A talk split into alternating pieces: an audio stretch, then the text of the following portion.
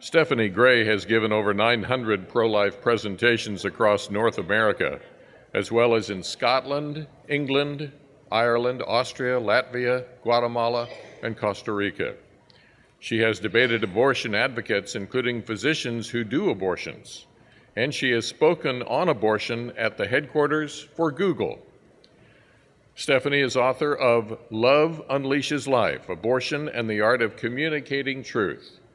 She holds a Bachelor of Arts in Political Science from UBC in Vancouver and a certification with distinction in healthcare ethics from the National Catholic Bioethics Center in Philadelphia. She resides in Vancouver, Canada.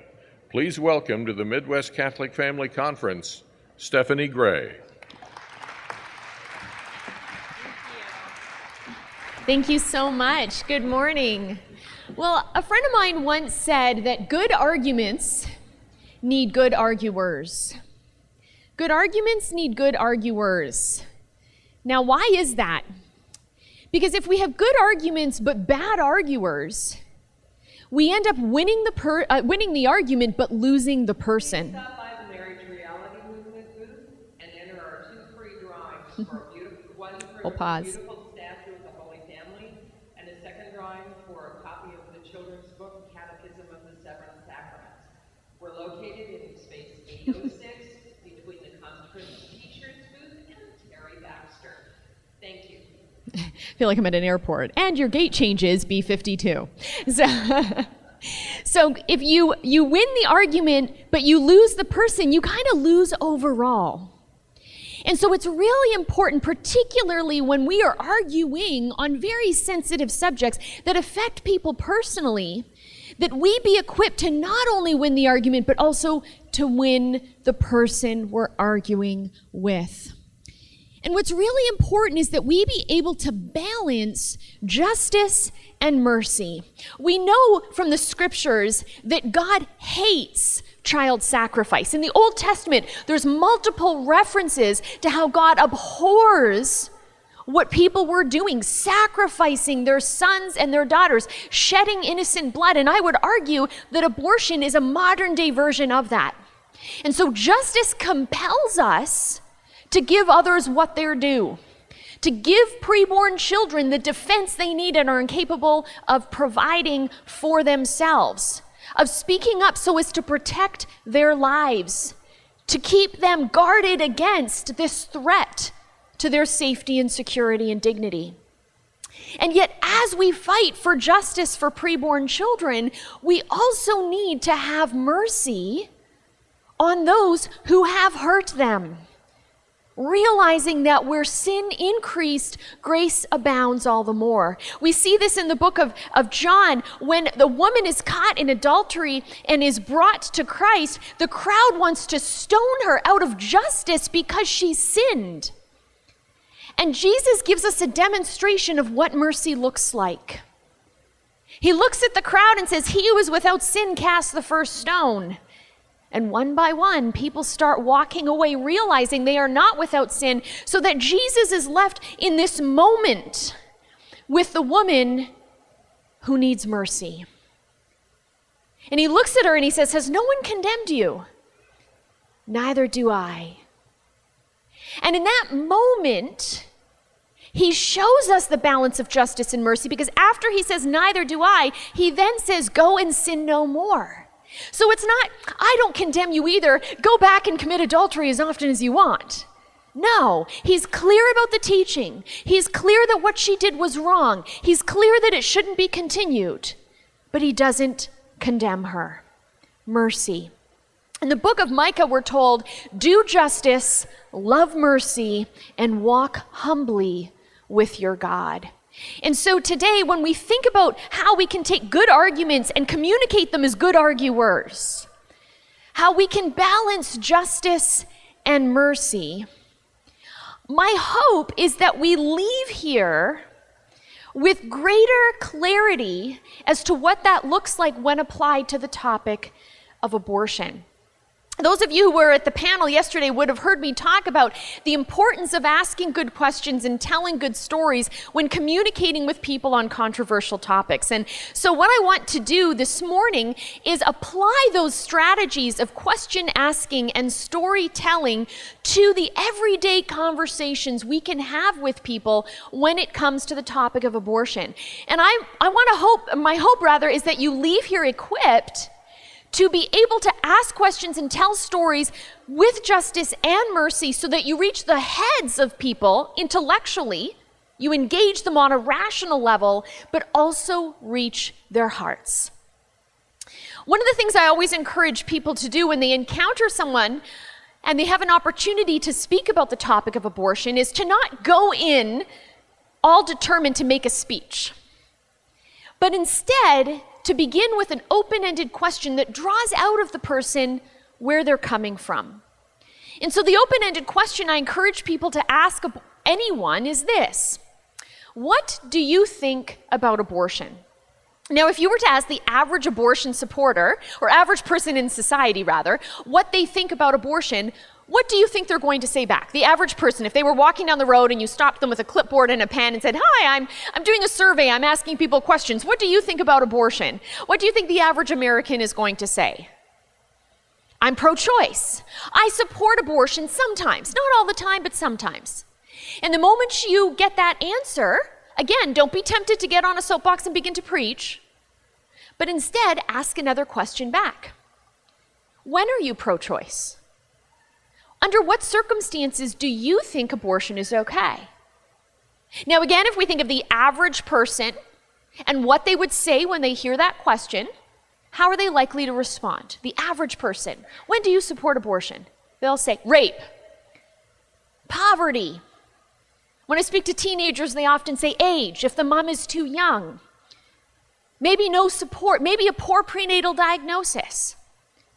And every time we hear one of these circumstances, I suggest the first thing we do to build a bridge, to reach that goal of not just winning an argument, but winning a person, the first thing that we should do is affirm that which we can affirm, to find common ground, and to say to the individual, I agree with you. Now, don't leave your sentence there. You want to specify what you agree with them on. And what you agree with them on is something they've communicated but not verbalized. And so it's really important as pro lifers that we be able to hear that which isn't said.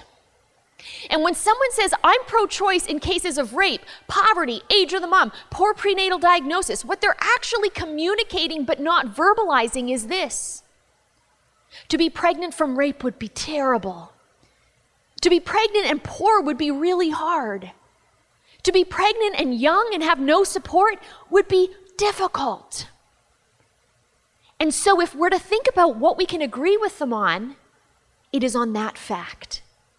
And so, the moment they give us a circumstance for which they believe abortion is acceptable, we can respond back and say, I agree with you. To be pregnant and poor, for example, would be difficult. Now they're going to feel heard. And from that affirmation, the next step I recommend, remembering the power of stories, the power of questions, is to make a simple analogy, to come up with a simple story that ends with a question.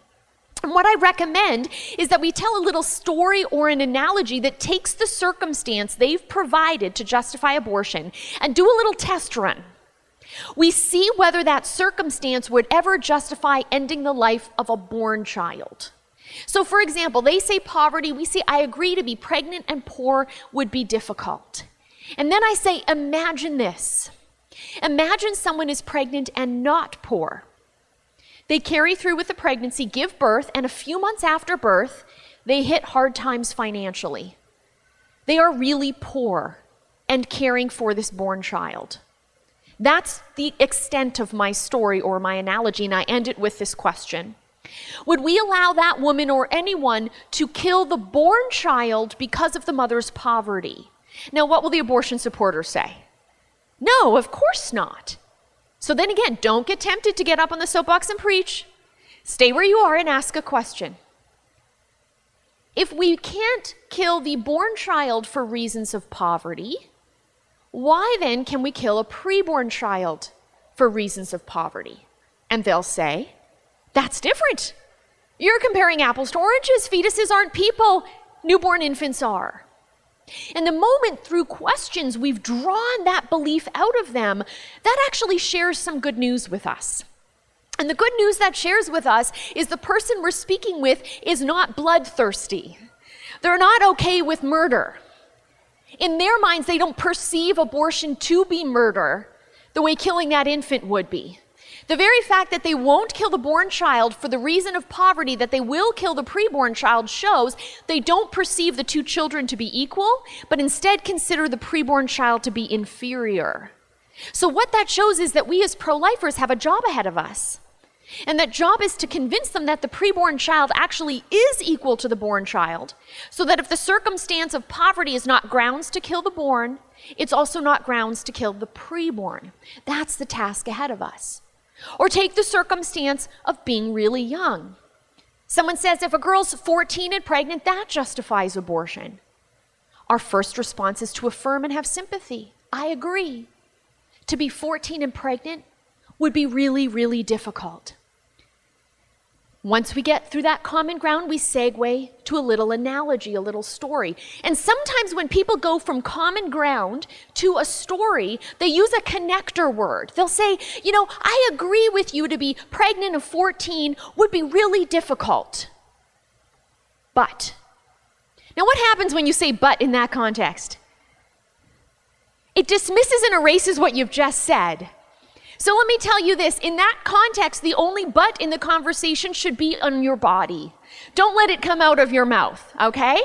So, what I suggest when introducing a story is this imagine this. So, to be pregnant 14 would be really difficult. Imagine this. Imagine someone is pregnant at 14 and personally they don't find it difficult. Imagine they're excited to be pregnant. In fact, there's whole reality TV shows based on this premise, right? So let's imagine we've got a girl, young, pregnant, really happy to have a baby. She gives birth, is happy initially, and then she realizes how much work goes into caring for infants. And she realizes she can actually do less with the born child than she could with the preborn child.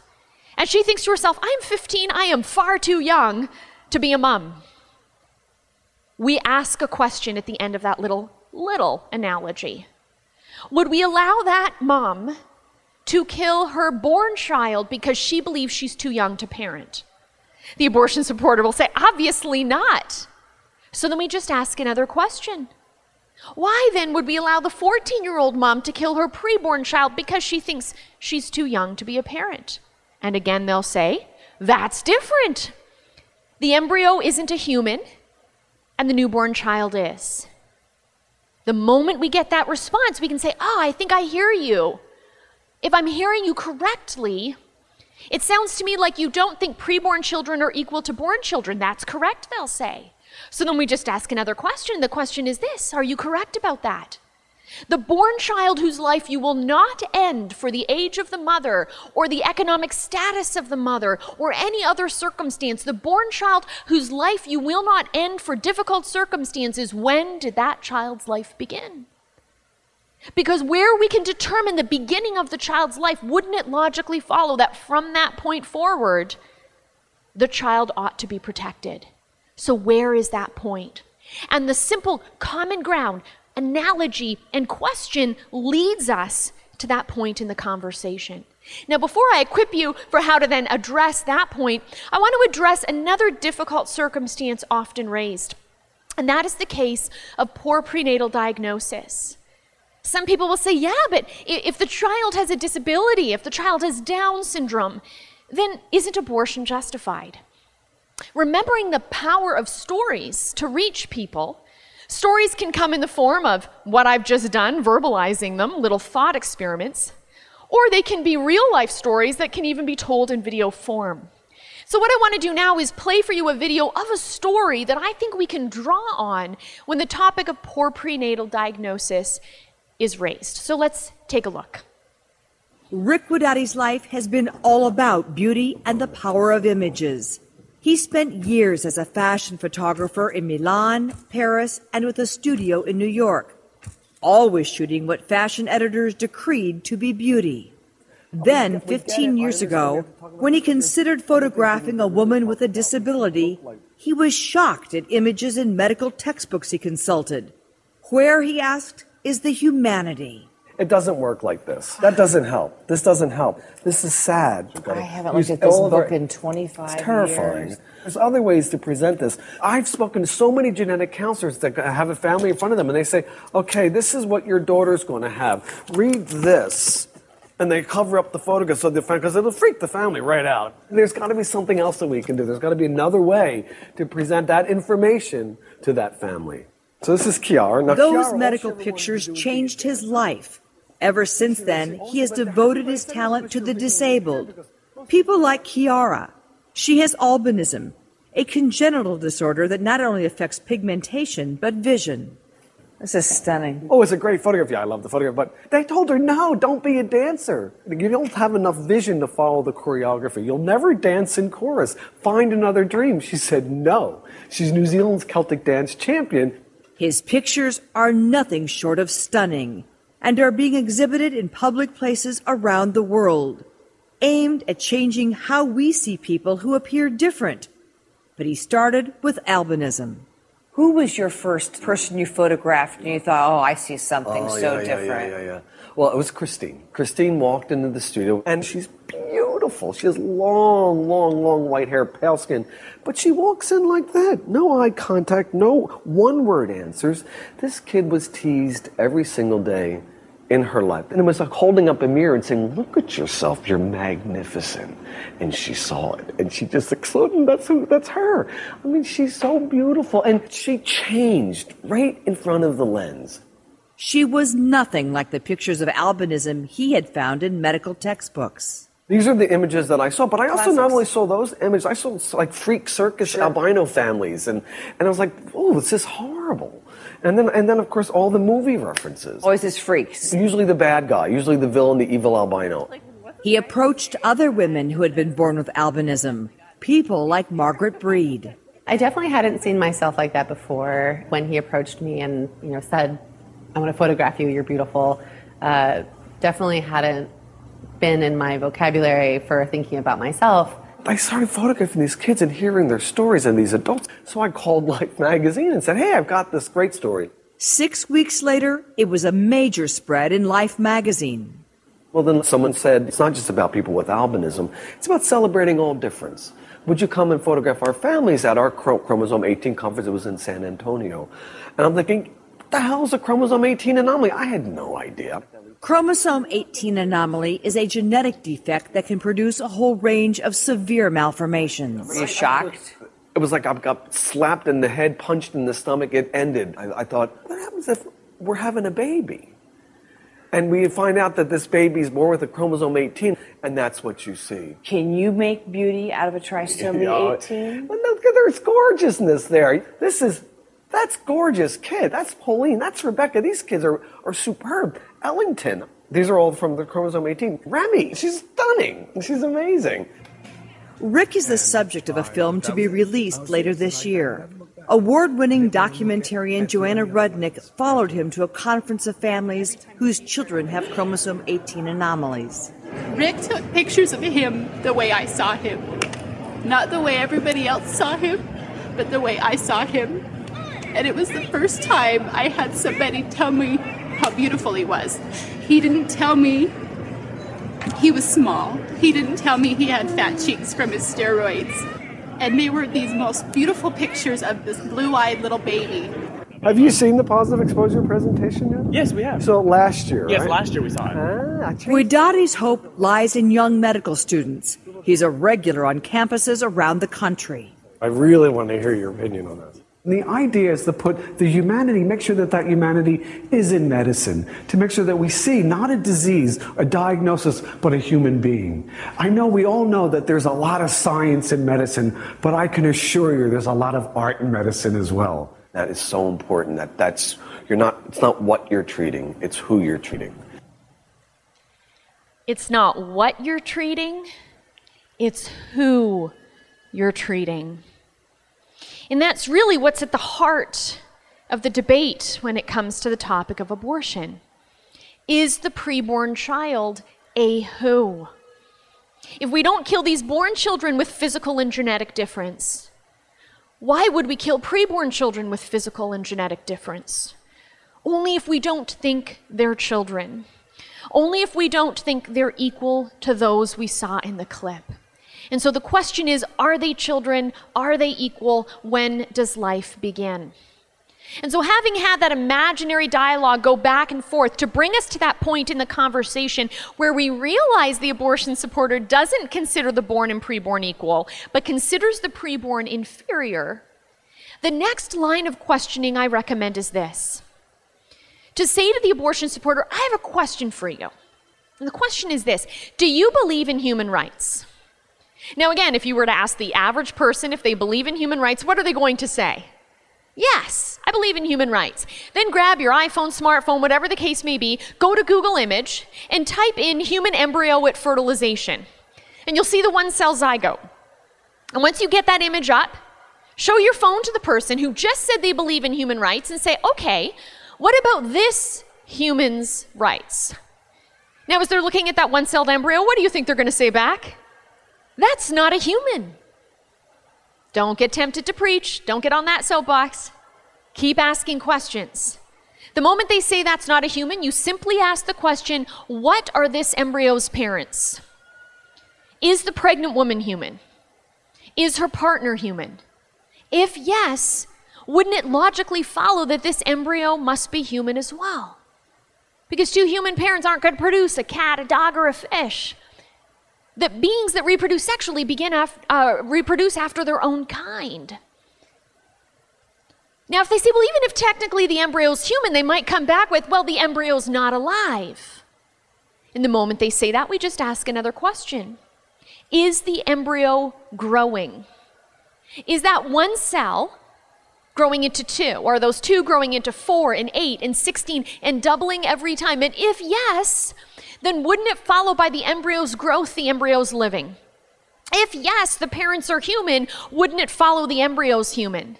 And if yes, I believe in human rights, then wouldn't it follow that what we now know to be a living human has the same human rights as you or me? Now, at that point in the conversation, they might drop the F word. Now, not the F word you're thinking, but they might say, but it's just a fetus. And the moment they say fetus, dismissing the preborn child because of that label, hop back on to Google image search and search for pregnant dolphin. And look at the images that come up and find a picture of a dolphin fetus and then turn your phone around and say, What's that? And if they're a girl, they'll probably do what a lot of girls have done when I show them that picture. They'll go, Oh, it's so cute. And then when you say, What is it? they'll say, It's a dolphin. And then you say, A dolphin what? And then you specify it's a dolphin fetus in order to demonstrate that the word fetus is not species specific. Yes, there are human fetuses, but there are also dolphin fetuses. There are dog fetuses. And we use that picture to demonstrate the point that the word fetus does not tell us what something is. The word fetus tells us how old something is. In the case of human reproduction, when the human fetus is born and is in the mom's arms, I will ask the abortion supporter this question What do we call the fetus then? And they will say, An infant. And then I'll say, Okay, and when that infant turns two, what will we call the infant? And they will say, Toddler. And then we say, Okay, and when the toddler turns 13, what do we call the toddler? You know, once I asked that question, an elderly woman jumped up and she said, Impossible. That's what we call her. So when the impossible teenager turns 21, I'll say, what do we call that individual? And they'll say, even more impossible, right? So the point is, by you doing the back and forth dialogue, having them engage you with answers, verbalizing information, and therefore owning it, you're able to then summarize the point for them. You and I agree, you can say, that we humans have labels to refer to age ranges within our species.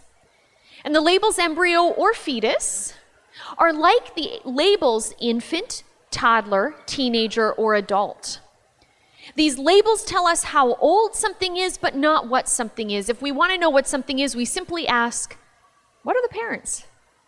And so, as long as the parents of the embryo or fetus are human, then it logically follows that the embryo or fetus is human as well, and human rights are grounded in being human, not how old we are. Because the abortion supporter might then say, well, even if the embryo is technically human, even if fetus or embryo are just age categories, abortion is justified because the embryo and fetus, which are human, are not persons. So then we ask the question what is a person? How do you define it? And if they've been influenced by Princeton philosophy professor Peter Singer, they might say, well, a person is someone who's rational, conscious, self aware Embryos and fetuses aren't. That's why they're not persons, and that's why abortion is justified. So then we just ask another question Why isn't the embryo, at the moment of fertilization, rational, conscious, or self aware? What do we need in order to be rational, conscious, or self aware? We need a brain. So the embryo is not rational, conscious, or self aware at fertilization because the embryo doesn't have a brain. So we ask another question why doesn't the embryo have a brain? Well, because the embryo hasn't, at fertilization, developed a brain. Why hasn't the embryo developed a brain? Because the embryo hasn't had time. And time is reflected in our age.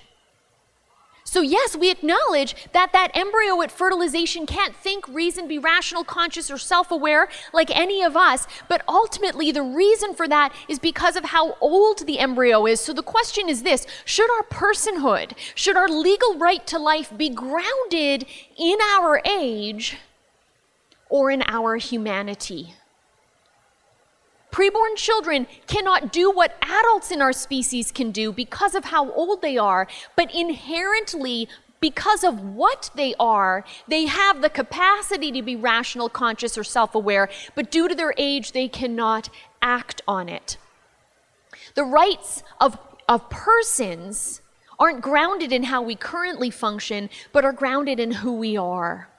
In fact, what I often like to do is make reference to the United Nations, which is often perceived as a pro abortion organization, but if you look at its foundational documents, they actually are inherently pro life.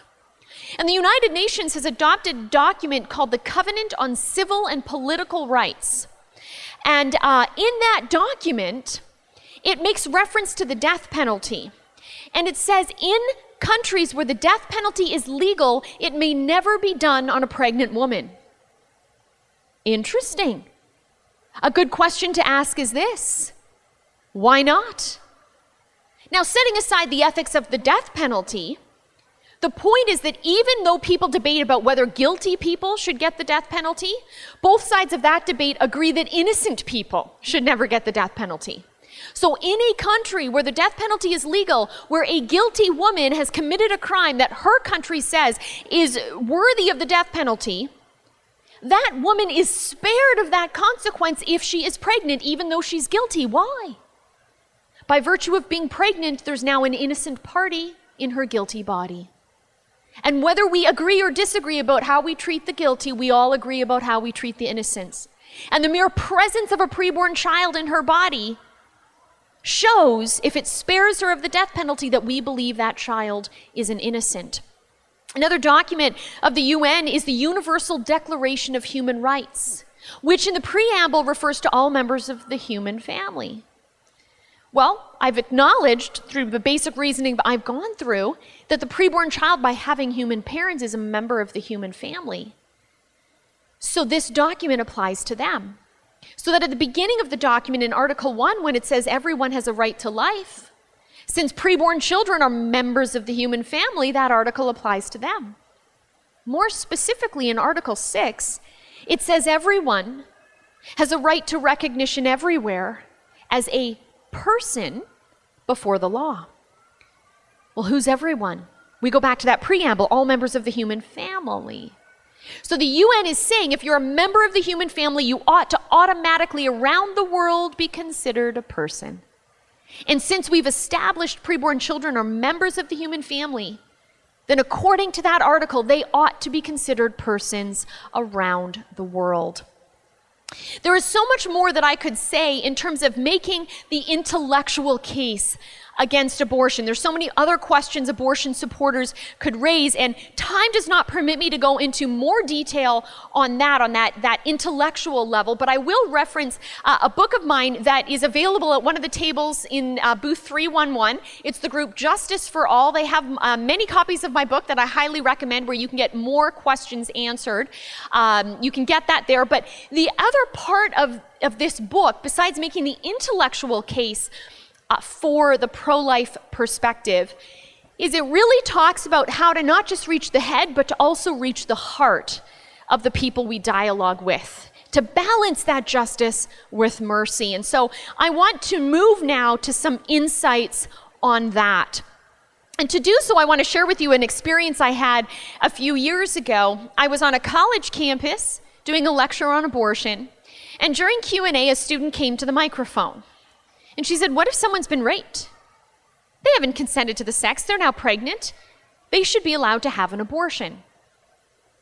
And remembering common ground, sympathy, my first response was to say, I agree with you that rape is a horrible evil. I agree with you that the woman who's been raped has been victimized and needs our compassion, our support, and our care. I also think we need more serious consequences for the criminal for the rapist. And I thought I'd bypass a story, and from my expression of sympathy, of common ground, I just jumped straight to a question, and I asked her this. I said, A question I ask myself is the following Is it fair to give the death penalty to the innocent child? And she said, Yeah, but. So I thought, okay, maybe a question isn't enough. Maybe she needs a story to help understand the pro life perspective. So I had a little analogy to draw on. So I said, okay, well, let me give you more of an answer. Imagine this, I said. I said, imagine you've got someone who has consensual sex with her husband, let's say on a Monday. And the following day, when she's walking home from work late at night, she's raped by a stranger. One month later, she takes a pregnancy test and it's positive. And as she's staring at that positive test, she does not know, looking at that test, whether the father of her child is her husband or the rapist. So I said, imagine she hopes it's her husband's child. Imagine she carries through with that pregnancy, and after the child is born, they do a paternity test. And test results come back and show the child's father is not her husband, it's the rapist. I ended my story with a question would we allow that woman or anyone to kill the born child because of the father's crime? She said, No. I asked another question. Why then would we allow that woman or anyone to kill the preborn child because of the father's crime? She looked at me and she said, Yeah, but that would never happen. I mean, you made that up. So I thought to myself, I have more. And the more I had was actually a real story. And so I said, okay, fair enough. I said, well, let me tell you something I read about in the New York Times.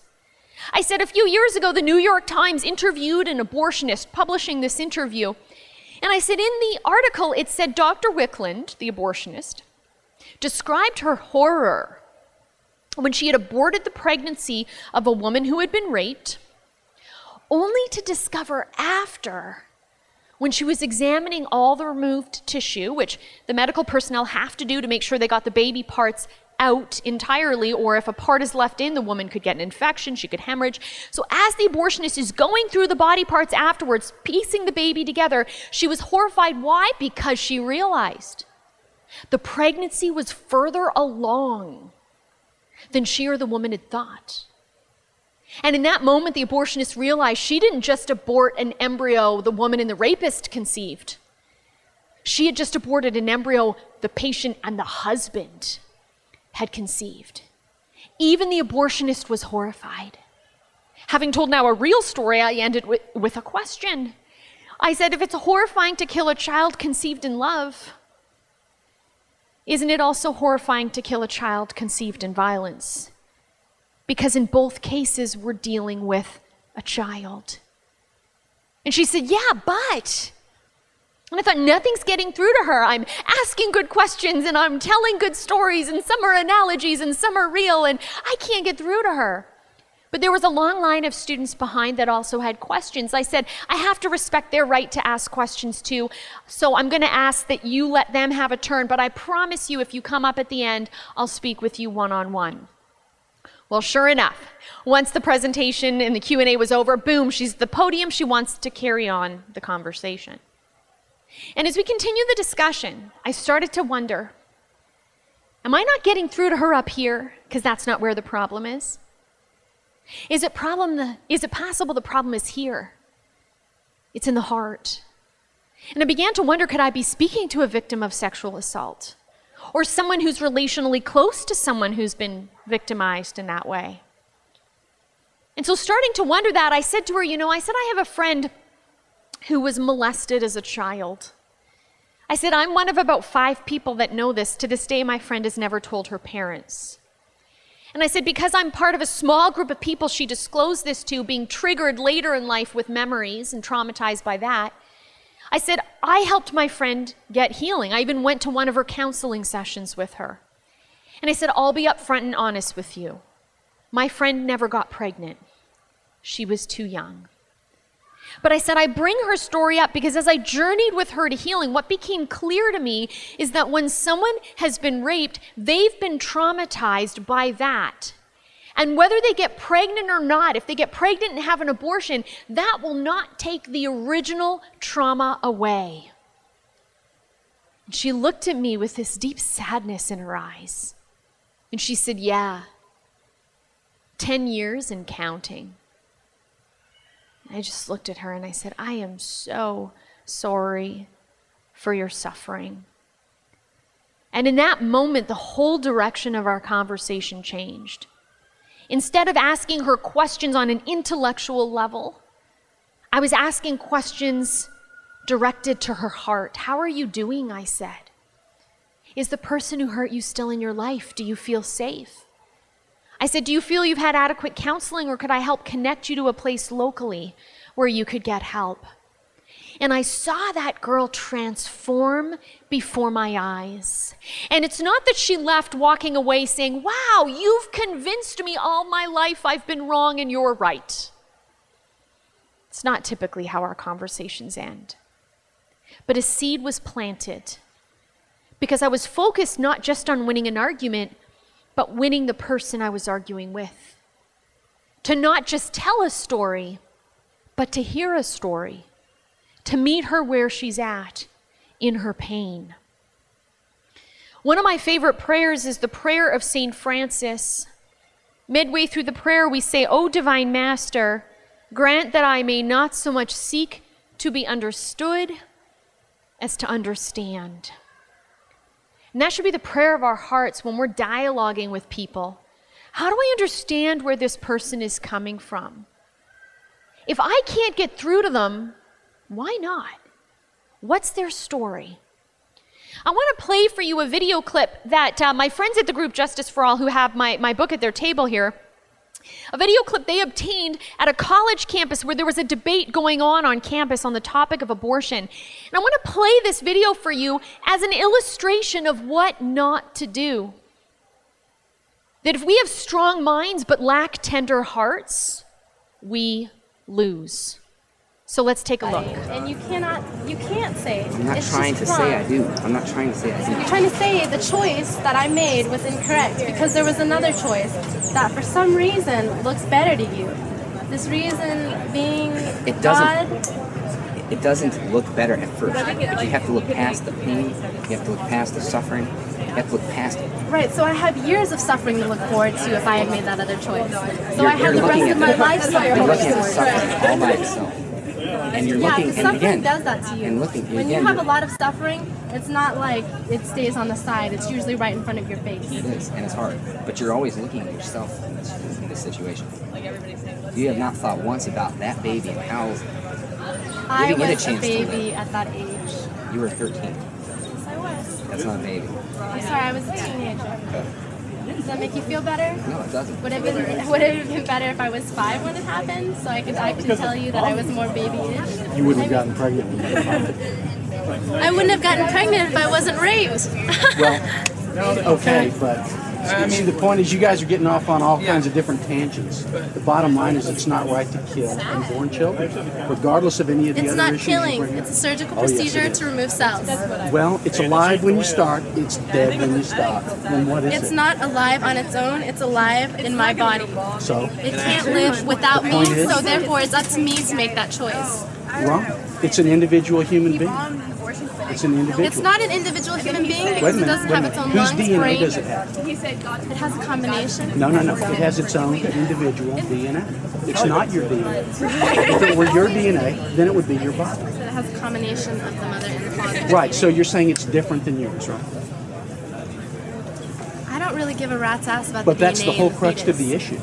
No, the crux See, of the everybody's issue saying, is it, uh, is that there are is it a reasons people choice- make choices. choice There's a to do reason what you people wanna make do with your own choices. body, right? And you're saying that the reason they have is just complete crap. That there's never a reason to do this. And I'm telling you, I am a living example of why abortion should be legal, of why abortions should be available to any woman who needs them, so she can live her life. Well, those are all wonderful points, but it's still wrong to kill unborn human beings. Who says it's wrong? Oh, I do. And? That's true. And What most is- of these other people do. Right, and I bet you those people in this camp would agree Right, with me. Right, but see, they don't understand. See, they're saying that it's a it's a woman's choice to do what she wants to do with her own body, right? Mhm. Well, I agree. But a, an unborn fetus is not your body. It has different DNA than you. See, if it were your body, every person body. has it's just DNA. living in my womb, Well, right? just Is it to- renting out a room for Listen me? to my one point. Every person has DNA in their body, and DNA is identical from cell to cell. I was taught that in biology class here at Canada. Fantastic. So if it's your body, it'll have your DNA. If it's somebody else's body, it'll have different DNA. That's a biological fact. Why do you care so much about DNA? Why do you care so much about DNA? Can you hear what she was saying but not verbalizing? Why don't you care about me?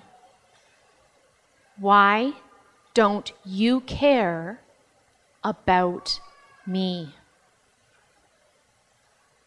If we have strong arguments, but we argue poorly, we lose. O Divine Master, grant that I may not so much seek to be understood as to understand. There's a book called Influence, The Psychology of Persuasion, and there's a powerful visualization in this book which has the reader imagine three buckets of water in front of them. Imagine one bucket of water has cold water in it. Imagine the middle bucket's water is lukewarm. And imagine the third bucket of water has hot water in it. Now imagine I put my right hand in the hot water and I put my left hand in the cold water. Now, when I take both hands out and put them in the middle bucket, the hand which came from the cold water is going to think the new bucket of water is hot. The hand which came from the hot water is going to think the new bucket of water is cold. In reality, they're both wrong. Objectively, it's lukewarm. But their previous experience is coloring the present interpretation. And when we're dialoguing with people, and if we're asking good questions and telling good stories, but can't seem to get through to them intellectually, that's where we want to pause and ask ourselves the question What temperature was the bucket of water they were in? Where are they coming from? And how is that experience influencing and filtering this present conversation? I have spoken to so many students have who have revealed to me profound suffering and abuse. I remember one college student telling me that he was sodomized as a child. Another one told me his parents had both been crystal meth addicts. He was brutally abused by them and bounced in and out of foster care. Another student I met, also having been bounced in and out of foster care, had only one close family member, a cousin, who had committed suicide the night before the student and I met. We don't know what pain people are carrying. And that is why, while we need to have the strongest of minds, we need to have the most tender of hearts, we need to balance our justice with mercy to seek to understand where the person is coming from. Not only must we tell good stories, but we must listen to stories. And yes, we need to ask questions, but we need to know there are questions that can be directed to intellectually to the head, but also questions that will more reach the heart. To ask people things like, I'm curious, where does your passion come from? That could be the moment where they reveal their story. Or you could ask a question like, I'm curious, how old were you when you first learned about abortion and what did you think then? Did your position change? Oh, when did it change? Why? Again, that could be the moment of reveal. Or do you know anyone who's had an abortion? And if they have, I will always respond back with, which is true for me, I know women too. And the moment I express that I know women who've had abortions, they often tell me who their connection is. And again, that moves us from the head to the heart so that in the end, it's not just about winning an argument, it's about winning the person that we argue with. And so as we go forth, it's my hope and prayer that you will leave here with a greater clarity about how you can use your heart and mercy to balance justice in the intellectual case that we make so that you can embody through your interactions the words in the book of Micah do justice, love mercy, and walk humbly with your God. Thank you very much.